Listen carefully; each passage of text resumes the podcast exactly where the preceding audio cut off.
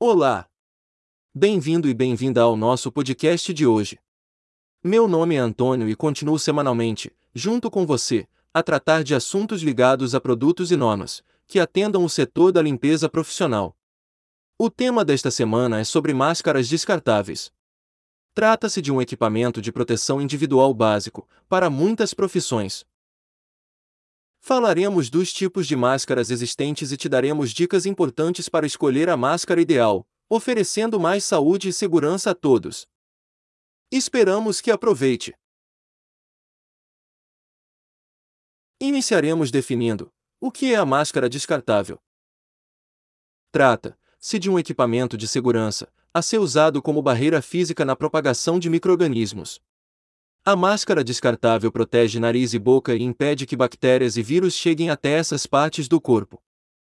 Partes essas que são porta de entrada para doenças. Este item tem a função de reduzir, no ambiente, a contaminação por meio desses agentes. Feitas em tecido não tecido, TNT, com no mínimo duas camadas e um filtro. As máscaras descartáveis são indicadas para uso em diferentes espaços, como nas áreas de gastronomia, estética, saúde, farmacêutica, de alimentos e industrial. Ao serem produzidas nessa configuração, elas devem possuir eficiência de filtragem de partículas maior ou igual a 98% e eficiência de filtragem bacteriana maior ou igual a 95%. É muito importante reconhecer que a máscara descartável foi e é nossa grande aliada contra a pandemia. Não podemos deixar de falar sobre isso. Ao enfrentar a pandemia mundial, costumes e formas de viver se transformaram. Ao sair de casa, foi possível ver as máscaras em quase todos os rostos. O item foi e sempre será um dos principais aliados no enfrentamento ao coronavírus, bem como uma infinidade de doenças. Mas para que as máscaras possam de fato garantir uma proteção eficaz, é preciso escolher e fazer uso corretamente. Primeiro, é preciso saber que há alguns tipos diferentes de máscaras. Entre as opções descartáveis, ou com baixa durabilidade, mais comuns, temos a máscara descartável tripla, máscara cirúrgica e máscara PFF2, conhecida como respirador N95. Para que possam ser fabricadas, as máscaras devem seguir as normas da Anvisa, da Organização Mundial da Saúde e da Associação Brasileira de Normas Técnicas. Depois, é preciso saber que, ao fazer uso da máscara descartável, é fundamental checar se ela atende às recomendações exigidas pela lei, seguir os procedimentos de higienização das mãos antes e depois de manuseá-la e realizar o descarte correto. Dessa forma, temos intenção de colaborar não somente para a proteção contra a pandemia, mas também para segmentos empresariais que a têm como obrigatória, como indústrias de alimentos e farmacêuticas, restaurantes, hospitais e serviços de saúde.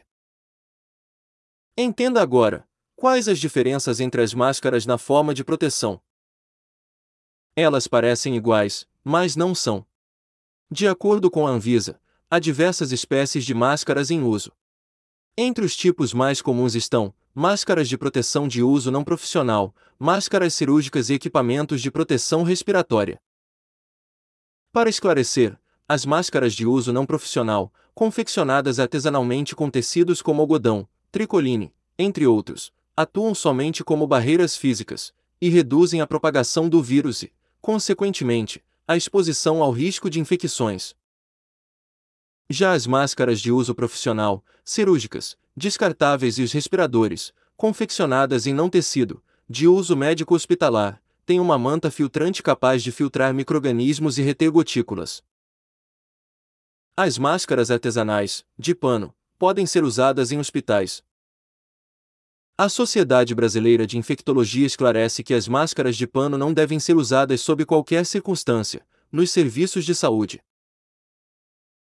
Dando continuidade, te passaremos agora 5 dicas de como escolher a máscara descartável para sua empresa. A primeira dica é saber qual o material de fabricação das máscaras. As máscaras descartáveis básicas devem ser feitas de tecido não tecido e este deve ter a determinação da eficiência da filtração bacteriológica garantida pelo fornecedor do material. Assim, é proibida a confecção de máscaras cirúrgicas com tecido de algodão, tricoline ou outros têxteis que não sejam do tipo tecido não tecido, para uso odonto médico hospitalar. As máscaras devem ter um elemento filtrante de boa qualidade, que tem como objetivo garantir a proteção bacteriana e evitar o contato com os líquidos corporais de outras pessoas. Segunda dica: confira a forma de fabricação das máscaras. Certamente, para fazer uma boa escolha é preciso conhecer a procedência das máscaras. Pela Anvisa, os itens devem ser confeccionados em material sintético de tecido não tecido, com composição 100% polipropileno, atóxico, com elásticos nas laterais e clipe nasal na parte superior.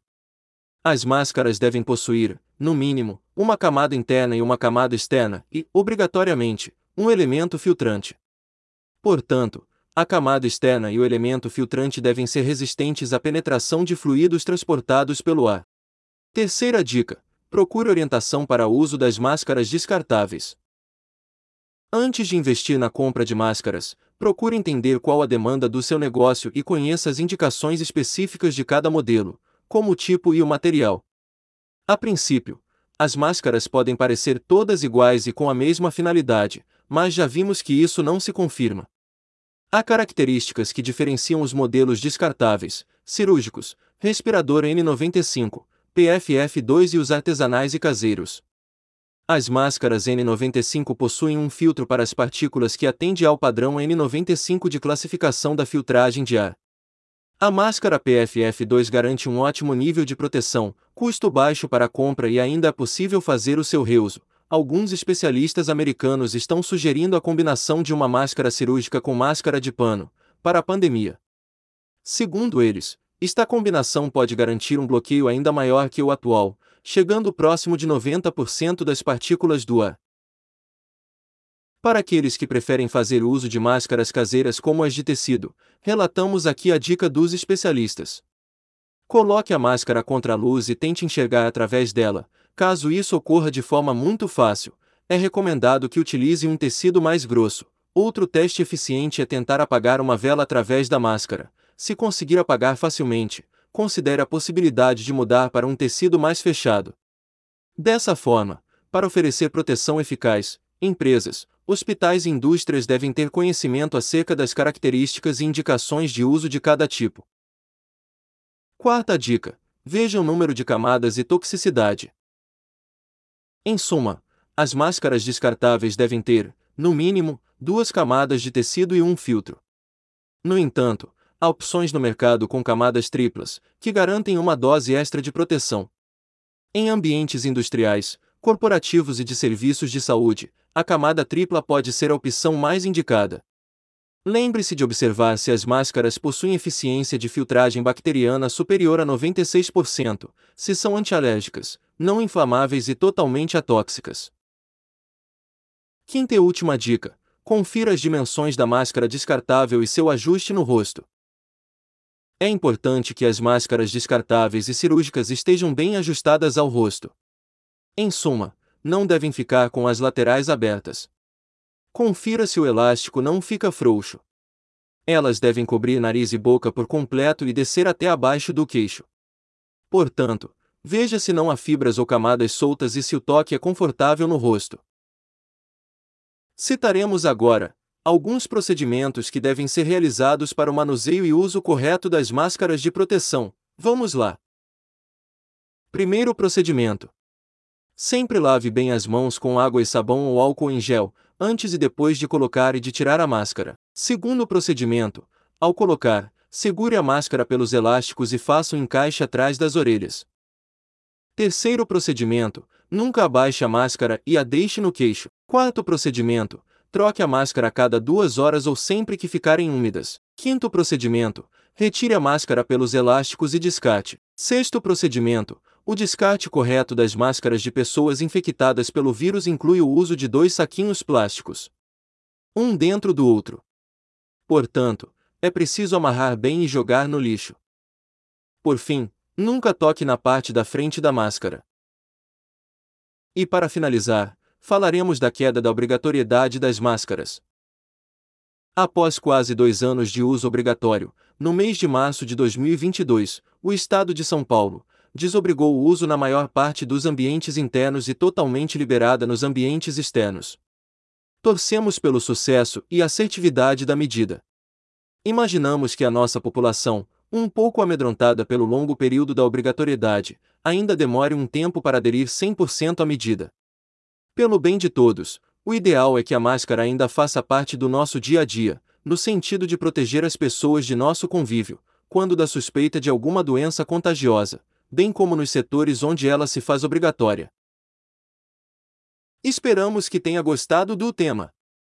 Use a máscara, sempre que necessário, e até o nosso próximo podcast.